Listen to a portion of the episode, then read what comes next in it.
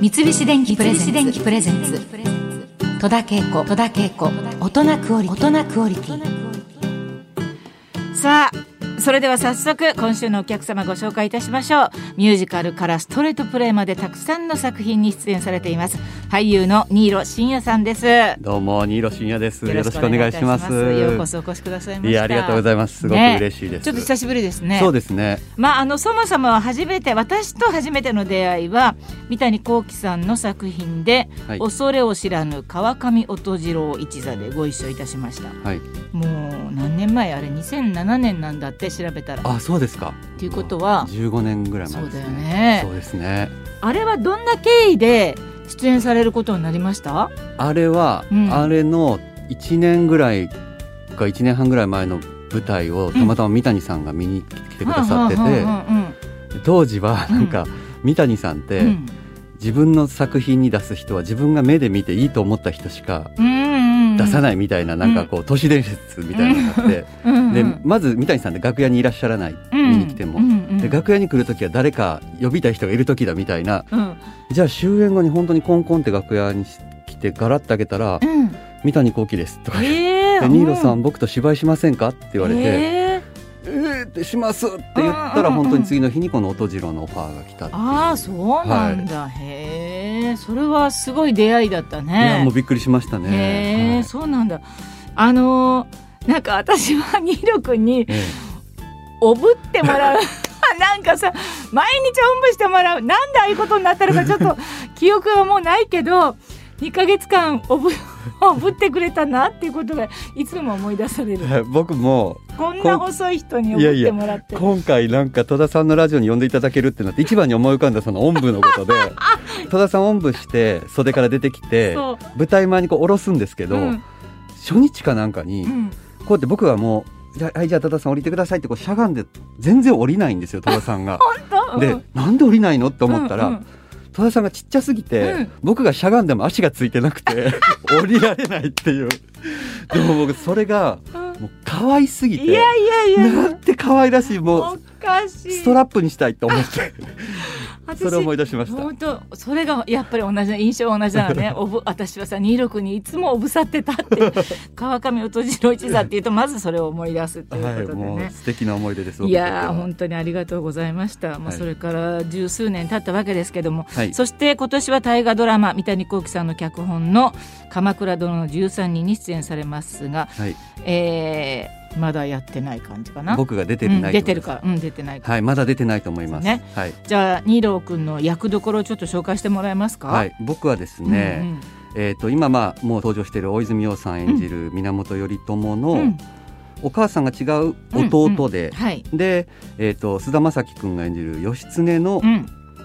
同じお母さんのうん。兄っていう、いや素敵な兄弟じゃだからない。この源氏チームうがん大泉洋さんうでんしょ、うんで迫田君うんで僕、うん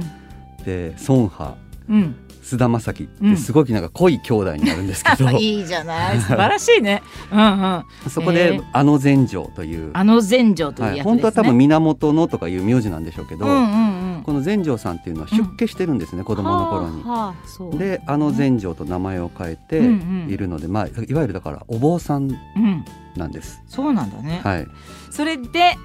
あの今回は何か三谷さんからアドバイスとか特別な指示とかはありました？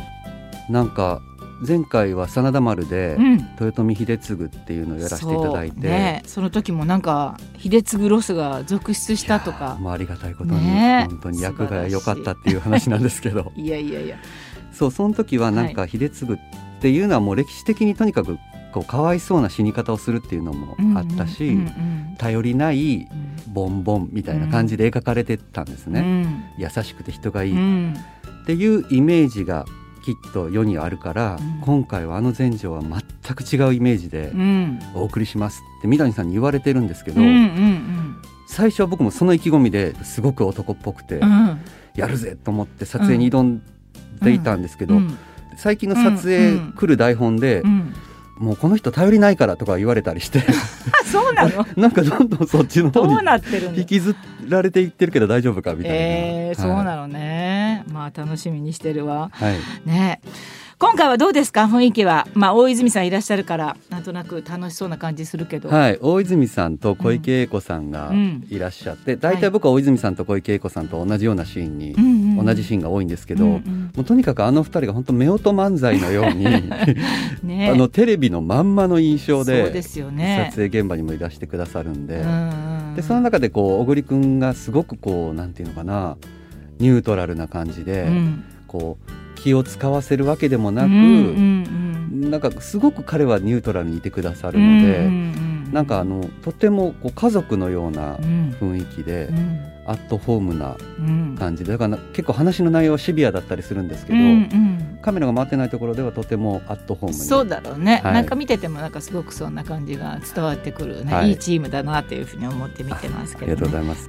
さあはい私とは違いですね裾上げパンツの裾上げなんかしたことないでしょニール君 ないです。ほらねこんな人いるんですよ、 ね、この新納慎也さんは神戸のご出身ではいもともとはモデルとしてこの世界に入ったそうですねはい。これはスカウトですか神戸の街を歩いてたら、目立つよねそりゃそうだわいや僕もう今でこそこんなですけど、本当に高校生の頃綺麗だったんで。ああー どういう ことりがとうございま す。どんな格好してたんですかその頃あは格好？あうん学生服です。あのそうなんだ学ランでした。そのそれでスカウトされたのね、はいへえそうなんだうん普段のあの服装はどんな感じの子供だったんですかその頃高校生の頃ってなんか部活とかもしてたし、何部にハンドボール部です。へえそうなんだ中高ハンドボールをその長いリーチでバスーンとそうすごくマイナーなスポーツをそうで しょマイナーだよね、はいあの実は激しいんですそうそう語る人は語るよ ねすごくうんうんもっと出ればいいのにっていうふうに思うけれどもね、はいそうですかで学校まで車の迎えが来るほど売れっ子のモデルになってたそうなんですけれども、モデルってその当時神戸で所属してモデルなのそれとももう東京に来てはい神戸です東京で発生する仕事を神戸で撮影するとか、そううんないるほうどね感じでしたね、うんうんうんうんへえそれで演出家の人にはなんか服の方が主役だみたいなことを言われたことがあったってそうなんですそんな演出家がいるのね個性とかっていうことじゃなくて、うんいわゆるあのマネキンみたいな体つきを求められたし、うんなるほど髪型とかもう、んいわゆるモデルってそういうもんな、動くマネキンなんだよみたいな、うんでなんかこうファッションショーでリハーサルでこの衣装で、うんこの照明でこの音楽だったら、うんこのポーズでこの表情でしょみたいなのやったら、あニーロごめんちょっと服にシワがあるからまっすぐ立ってって言われて、なるほどねこれは僕がやりたい仕事じゃないな、って思ってうんいろいろ考えた挙句、うん俳優を目指すへえそうなんだね。演劇科のある大学に行こうと思って、うん、大阪芸術大学に、行ったわけだね。はい行きましたへえそうなんだ。はいそれでそこはまあ2年で中退して、それでもう上京しちゃうと。はいで劇団に入ったというはいことで。はい一瞬で辞めてるんですけど あそうなんだでもまあ一応でもまあはいなんかこう、そういうところに入って勉強しようという意志がこう強くあったわけよね。はいとにかく東京に出なければ、うんうんで東京にに出るすべとしてなんか劇団に入るとか、うんなんか本当だからどうしていいか分かんなかったですね。そうねうんきっかけがね、はい本当に何もないとねでもあの NHK で歌のお兄さんとかもやってたのやってたんです。えー、全然知らなかったけれども。そうオーディションなんですけど、うんこれも当時所属してた事務所が僕、うそのミュージカルの舞台に出たいんですって、うんしかもこう、役を芝居をしたいんです、うんみたいなことを言ってたら、そのステップとしていきなりそのミュージカルの世界に飛び込めないから、うん歌のお兄さんとかいう経歴があったら、うんうん入り込みやすいから受けなさいとか言われて。うんそんな歌のお兄さんとか全然柄じゃないって思ってたん でいやいやだったんですけど受けたら受かってた、ので、うん、まあルックスいいから受かると思うけどでも歌と踊りはその時は歌と踊りは高校生の頃にバンドをやってやたっのてとたんだね。で踊りはちょうど、どね、ダンス甲子園とかって流行ってた時期流だね行ってた時期だったんで、うううう道端で踊ってたりしてああそうなんだそうだからじゃあね、はいうーんなるほどねいろいろされてますねいそうろいろね試行錯誤ですよいろいろやってたんだね、うんまあ歌のお兄さんでの歌や踊りを披露することでこっからまたミュージカル俳優につながるんじゃないかっていう感じでねはいそこも通ってやってらしたと思うんですけれどもその後オーディションもたくさんはいいっ経験されたとか、ぱい受けましたそうですか、はいいっぱい落ちましたしねどうですかでも舞台に出るようになって、はい、自分の役者人生はどんな感じですか、今でこそそうやって大河に出させてもらったり、うんミュージカルとか舞台で役をいただいたり、うんうん、でも僕本当に出はいわゆるミュージカルのアンサンブルっていう。ねうんでそこからなかなかこうステップアップってすごく日本のシステム上難しいんですよ。難しいそこから上がってくる人本当にいないからうね。んうんだからでかといってじゃあ何かですごくブレイクしたとかもなくてうん本当になんかこうもう一歩一歩一段一段歩幅前進でう、んもうとにかく目の前にあることをやって一段一段うんで気が付いたらここにいたので、うんよく後輩とか特にアンサンブルの後輩とかに「どうやって上がったんですか?」とか聞かれるんですけど。うんうんあんまり参考になるようなアドバイスができてないのは、うんいやもうそれは私も同じもうなんかね聞かれた時にもう誰が見てるかでもわからないからね ってもうこの一言をいつもね私もうん三谷さんに関しては私舞台見ててもらってええ出てくださいって言われた口だからね私もその口なのよあね ーなるほどね。全く同じテレビに出るようになったのはやっぱりずーっと舞台をやってたからなんだよね見見に来て